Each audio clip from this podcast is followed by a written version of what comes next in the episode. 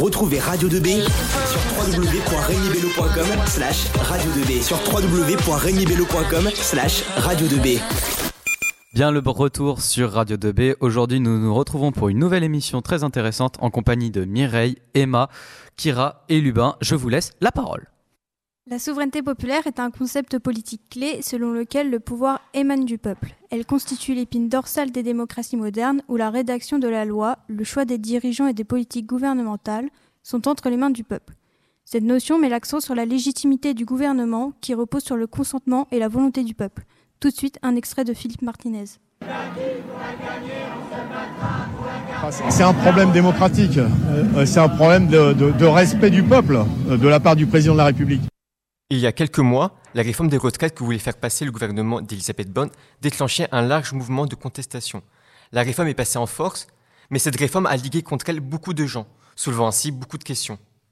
Où est le peuple? Ne sommes-nous pas censés être en démocratie? Qu'on lui a-t-on demandé son avis? Le peuple n'est-il pas souverain? L'histoire de la démocratie remonte à l'Antiquité, où les citoyens d'Athènes participaient directement aux décisions politiques. Au fil des siècles, différentes formes de gouvernement ont émergé, mais c'est pendant les révolutions démocratiques du XVIIIe et XIXe siècle que le concept de souveraineté populaire a pris de l'importance. C'est Rousseau le principal instigateur du terme souveraineté populaire, avec en 1755 son discours sur l'origine et les fondements de l'inégalité parmi les hommes. Ou encore dans le contrat social en 1762, où il est écrit que la souveraineté est l'exercice de la volonté générale, elle s'appuie sur les notions de liberté et égalité, le peuple exerce ainsi le pouvoir sans représentation. Des événements tels que la Révolution française ou la rédaction de, la Déclaration des droits des hommes et du citoyen ont renforcé l'idée que le pouvoir doit émaner du peuple. Euh, par exemple, l'article 3, proclame que le principe de toute souveraineté euh, réside euh, essentiellement dans la nation. Et l'article 6 énonce que la loi est l'expression de la volonté générale. Euh, ces articles soulignent l'importance de la participation du peuple dans la prise de décision politique et la garantie de ses euh, droits fondamentaux. Euh, depuis lors, la souveraineté populaire est devenue un principe fondamental de la plupart des systèmes démocratiques à travers le monde. En France, la souveraineté populaire trouve ses racines dans la pensée des philosophes des Lumières du XVIIIe siècle. La Révolution française de 1789 a été un moment clé pour cette affirmation, selon laquelle le pouvoir politique devait émaner du peuple plutôt que des études ou des monarques. On déclare que la souveraineté réside dans la nation. Oui, donc c'est vraiment là qu'on proclame la souveraineté populaire. Alors euh, oui, mais non, en fait, il faut bien se dire que la souveraineté nationale et la souveraineté populaire ne sont pas interchangeables. La souveraineté nationale, dans la constitution de la Ve République, signifie que la nation française possède la souveraineté. Donc c'est de la nation que vient toute la légitimité du pouvoir. Mais par exemple, les représentants élus, les représentants élus par le peuple ne représentent pas tant le peuple que la nation justement. Et au nom de la nation, donc une idée censée transcender chaque individu du peuple, les représentants pourraient prendre des mesures que certains jugeront contraires aux intérêts des plus pauvres, qui revendiquent d'être le peuple. Et dans ce sens du mot peuple, les plus riches n'en font pas partie. D'accord, mais dans le fond, ça ne change pas grand-chose. Ça reste les gens qui sont dans le peuple qui ont la souveraineté. Peut-être, mais c'est pas non plus la même chose.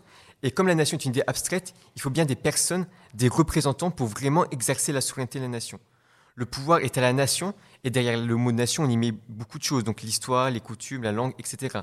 Et comme la nation n'est pas le peuple, et si on veut être très rigoureux, le peuple en soi n'est pas souverain. Cela soulève également la question de la distinction entre citoyenneté et nationalité. En France, tout individu peut acquérir la nationalité française en remplissant certaines conditions. Cela signifie que la souveraineté populaire est exercée non seulement par les citoyens nés français, mais aussi par d'autres personnes vivantes en France en remplissant les critères de citoyenneté et qui ont donc acquis la nationalité, ce qui est particulièrement important dans un pays qui a une longue tradition d'immigration. Oui, donc euh, en gros, le peuple n'est pas qu'une ethnie, sa souveraineté n'est pas exercée que par des gens avec, euh, par exemple, du sang français.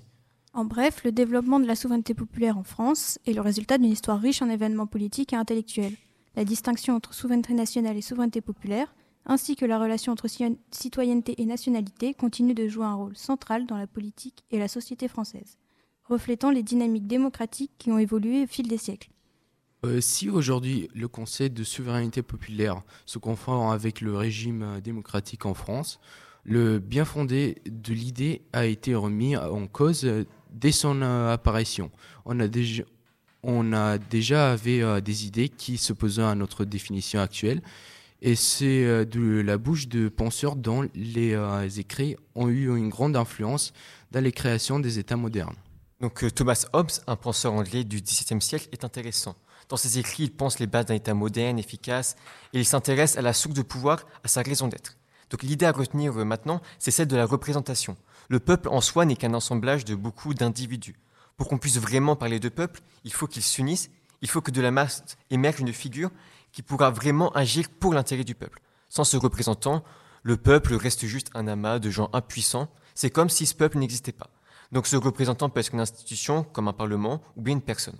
Mais attention, pour Rousseau, avec la souveraineté du peuple, c'est le peuple qui est le souverain. C'est lui qui exerce le pouvoir, pas un représentant comme le préconise Hobbes.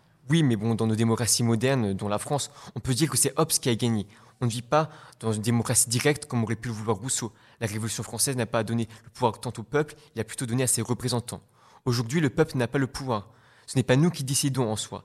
On se contente d'élire des représentants qui, eux, prennent les décisions à notre place. Aujourd'hui, certains demandent à contraire la réhabilitation de l'idée avec une démocratie directe. Les débats contemporains sur la souveraineté populaire sont au cœur des préoccupations politiques et sociales du XXIe siècle. Ils englobent un large éventail de questions, de la montée du nationalisme et des mouvements anti-mondialisation à l'impact des institutions supranationales et de la technologie sur la démocratie.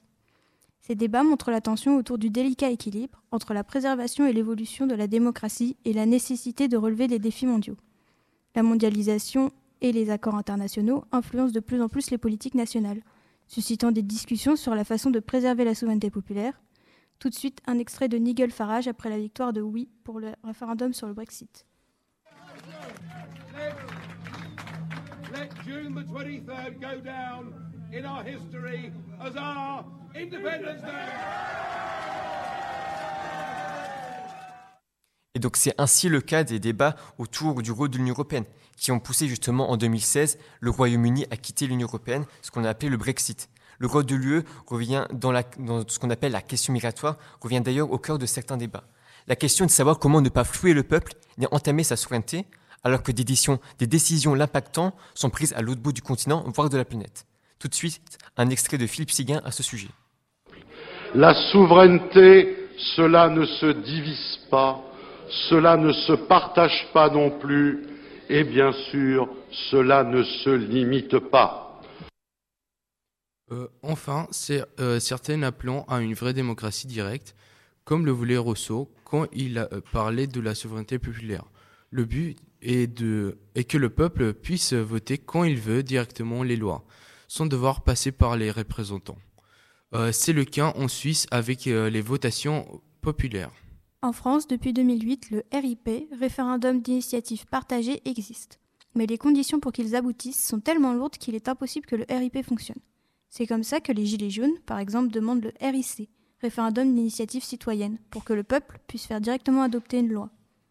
Pour rapidement résumer, la souveraineté populaire est un concept fondamental dans la gouvernance démocratique, et son développement en France illustre son importance dans l'histoire politique et intellectuelle du pays. Ce débat, complexe est une manifestation de la lutte constante pour équilibrer les droits des citoyens tout en répondant aux défis globaux de notre époque la souveraineté populaire demeure un pilier de la démocratie française, reflétant l'importance continue des principes démocratiques dans le pays.